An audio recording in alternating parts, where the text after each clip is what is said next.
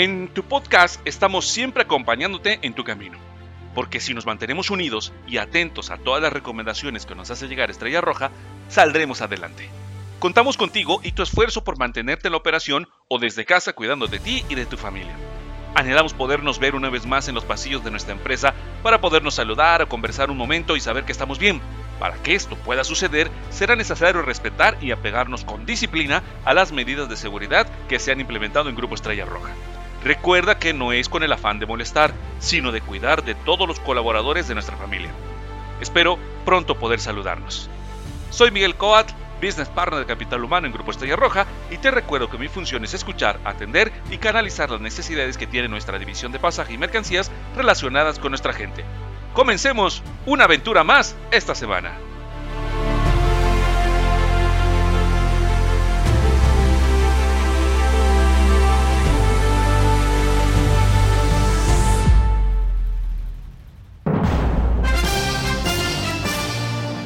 Hoy en nuestro podcast tendremos a uno de nuestros directivos como invitado, quien nos dirigirá un mensaje estrella roja.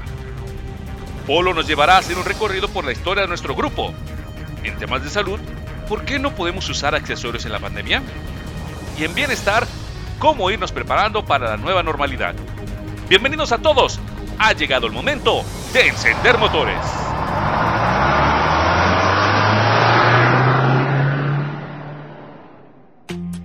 Comunicación En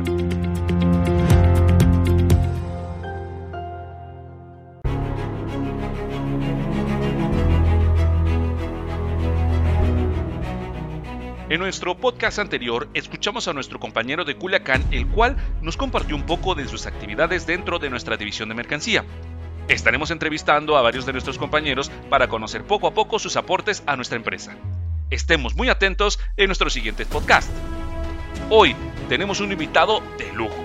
Nos acompaña en nuestra sección Manuel Carvajal, director de Finanzas y Planeación Estratégica en Grupo Estrella Roja. Manuel, muchas gracias por aceptar nuestra invitación. Te pedimos nos ayudes a dirigir un mensaje a toda la organización. El espacio es todo tuyo, Manuel. Hola, mi nombre es Manuel Carvajal y soy director de Finanzas y Planeación Estratégica del Grupo Estrella Roja. Hoy quisiera mandar un mensaje a todos nuestros colaboradores. Lo primero que quiero expresarles es el profundo agradecimiento de mi parte y de parte de todo el equipo directivo a ustedes y a sus familias. Todos, absolutamente todos los que formamos parte del grupo Estrella Roja, hemos sido afectados por esta pandemia de diferentes maneras. Ya sea en la parte de salud, emocional, psicológica, económica o todas las anteriores, esta ha sido sin duda una etapa difícil para todos nosotros y para nuestras familias. Y a pesar de esta difícil situación, hemos contado con el compromiso y el esfuerzo de todos nuestros colaboradores y por eso les estamos sumamente agradecidos. Es en estos momentos tan complicados que necesitamos estar más unidos que nunca para poder juntos salir adelante de esta crisis. No tengo duda de que lo haremos porque pertenecemos a un grupo que tiene 75 años de vida y eso quiere decir que Grupo Estrella Roja ha librado todo tipo de crisis y de retos complicados a lo largo de tantos años. Quiero platicarles de la situación económica que vive nuestro país y el mundo entero. No lo quiero hacer con el afán de alarmarnos ni causar más ansiedad, sino simplemente porque creo que es importante conocer de qué tamaño es el impacto al que nos enfrentamos. Los países miden su crecimiento económico con el PIB, que por sus siglas significa Producto Interno Bruto. Este indicador nos dice si un país genera más o menos riquezas respecto al año anterior. El consenso de los principales expertos en temas financieros en el país anticipa una caída de al menos 10% en el crecimiento del PIB este año. Y entre los mayores afectados por esta situación están las empresas y los pequeños negocios, de los cuales 10.000 han desaparecido según los registros del Instituto Mexicano del Seguro Social desde que comenzó esta pandemia. En un país como México, en donde poco más de 5 de cada 10 personas laboran en sectores informales, el impacto resulta mucho mayor. Algunos expertos creen que la economía mexicana se encuentra en la peor crisis económica desde al menos la Revolución Mexicana, es decir, 100 años. Y esto no es un efecto particular de México. En todo el mundo estamos viendo los duros efectos de esta pandemia. La realidad es que no estábamos preparados para cerrar negocios, comercios y detener todas nuestras actividades cotidianas resulta algo desconocido y un tanto en contra de nuestra naturaleza humana de salir a buscar todos los días nuestro instinto más básico que es sobrevivir. Tampoco estábamos preparados para separarnos de nuestros seres queridos por un tiempo indeterminado. Esto resulta un reto emocional, porque si algo distingue a la raza humana, es esa necesidad de convivir y socializar con la gente que más queremos. El reto que tenemos enfrente es sin duda de dimensiones épicas. Pero como todo reto tenemos que dar todo lo que está en nuestras manos para salir adelante y sobre todo salir transformados y fortalecidos. Ya sea que nuestra responsabilidad sea vender un boleto de pasaje, limpiar el autobús, darle mantenimiento, llevar a nuestros pasajeros a su destino, llevar la mercancía a nuestros clientes, apoyar en las áreas administrativas del grupo o cualquiera que sea nuestra función, cada uno de nosotros estamos aportando un granito de arena porque nosotros movemos lo más importante en la vida de muchas personas. Los invito a seguir adelante y les aseguro que este viaje no termina aquí. Tenemos todavía muchos kilómetros por recorrer. Gracias por cuidarnos a nosotros, a sus familias y a sus seres queridos. Nos vemos pronto. Sabemos que a pesar de la distancia nos mantenemos unidos por medio de este podcast. Por ello, escuchar las palabras de nuestros directivos siempre nos darán ese ánimo y empuje que necesitamos justo cuando nos encontramos en algún momento de duda. Seguiremos llevándote los mensajes de nuestros directivos. Ahora llega el momento de abrir paso a Polo y su sección de Historia GER, en el cual hemos aprendido muchos datos interesantes de nuestra empresa. Gracias Polo, el espacio es ahora todo tuyo.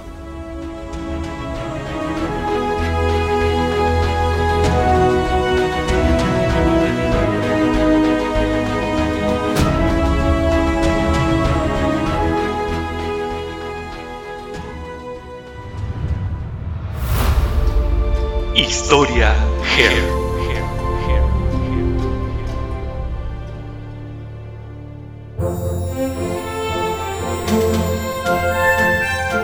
Soy José Leopoldo Sánchez Brito, gerente de responsabilidad social del Grupo Estrella Roja y mi función principal es impulsar proyectos que enlazan a nuestra empresa con fundaciones de atención a la comunidad, programas de impacto cultural, apoyo al medio ambiente y contribución al bienestar de nuestros colaboradores.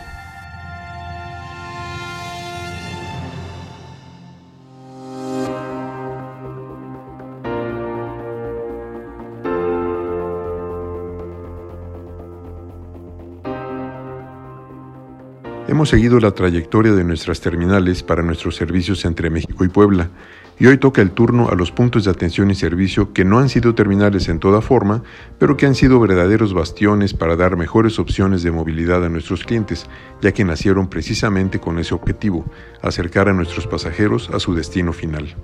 ¿A qué nos referimos?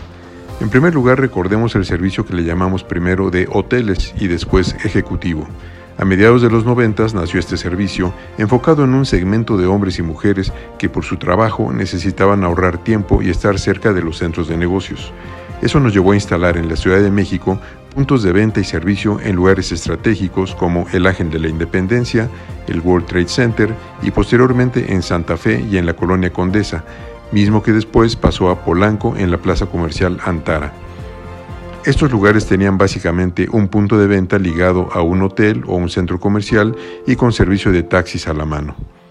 El punto del Ángel comenzó precisamente en un hotel a una calle del Ángel de la Independencia y en Puebla en el Gran Hotel del Alba, en la avenida Hermano Cerdán. Esto gustó mucho a los clientes ya que podían moverse más ágilmente en cada ciudad. Este afán por dar mejores servicios nos llevó a partir del 2008 en Puebla a establecer lo que llamamos los Caesars, es decir, centros integrales de servicios Estrella Roja, que surgieron primero uno en el centro comercial Galerías Las Ánimas, que luego pasó a Palmas Plaza, después otro en la Plaza Centro Sur Agua Santa, también otro en Ciudad Universitaria de la UAP y uno más en Plaza San Diego en Cholula.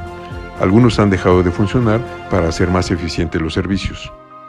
Otros puntos de atención lo fueron los servicios multimodales, que a partir del año 2006 se instalaron para transportar viajeros desde Puebla al Aeropuerto Internacional de Puebla en Huejotzingo y desde Santa Fe al Aeropuerto de Toluca con la línea aérea Volaris, mismo que años después dejó de darse. Y finalmente hay que recordar también que en los años 90 abrimos al público unos espacios para venta de boletos y salidas en la Ciudad de México, en las centrales de autobuses del norte y en la del sur en Tasqueña, que aún continúan en operación. Esta red de centros de atención ha permitido que muchos clientes continúen prefiriendo nuestros servicios, pues les acortamos sus tiempos de traslado para hacer sus actividades con más eficiencia, seguridad y a la medida de sus necesidades. Hoy las condiciones económicas del año 2020 nos están haciendo cambiar en parte esta estrategia, pero pronto encontraremos la forma de seguir dando el mejor servicio y atención a las necesidades de nuestros pasajeros que nos han acompañado a lo largo de nuestra historia. Un agradecimiento a todos nuestros colaboradores que han participado en estos lugares estratégicos. Bueno, hasta aquí este capítulo, esta historia continuará.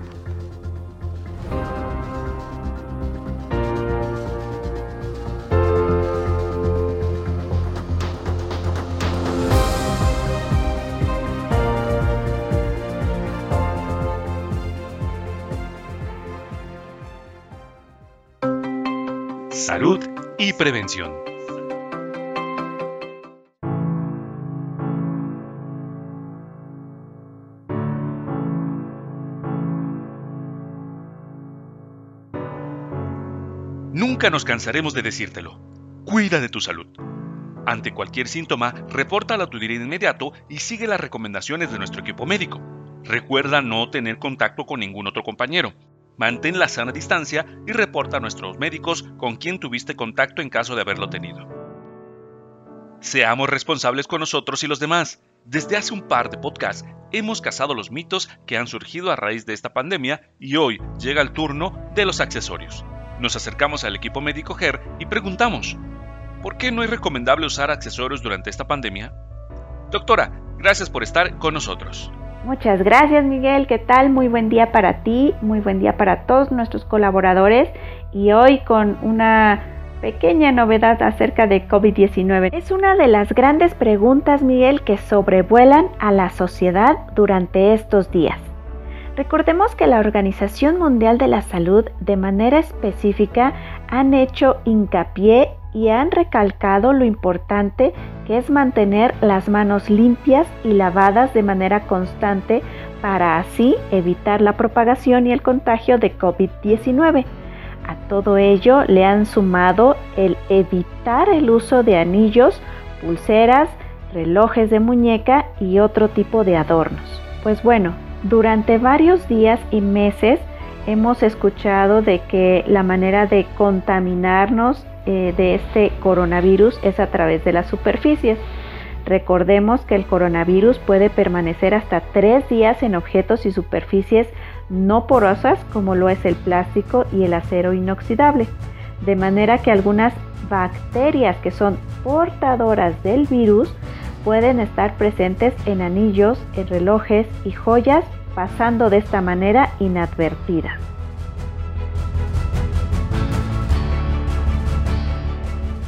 ¿Por qué se quedan las bacterias en este tipo de accesorios? Pues bueno, las bacterias que son portadoras del virus se protegen y están muy cómodas en la parte interna de estos accesorios, o sea, la que está en contacto con nuestra piel, ya que es una zona húmeda, tiene poca exposición a la ventilación y a la luz solar, tienen una manera más fácil de pasar, como lo dije anteriormente, inadvertida.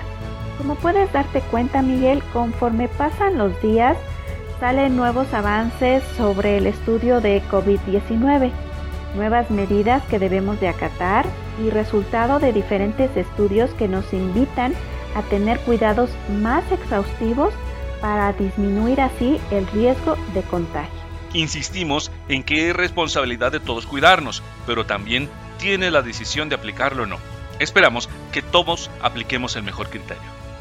Vamos a nuestra próxima sección.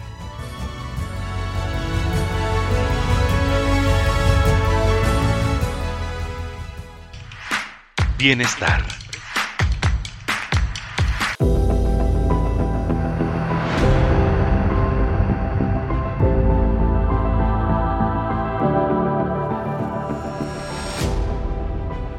La situación de aislamiento una gran mayoría de personas confinadas en casa para evitar el aumento de contagios por coronavirus, está demostrando que largos periodos de cuarentena pueden provocar situaciones de estrés, confusión, ansiedad y frustración. Ahora, en plena desescalada, la incertidumbre y la ansiedad crecen entre la población.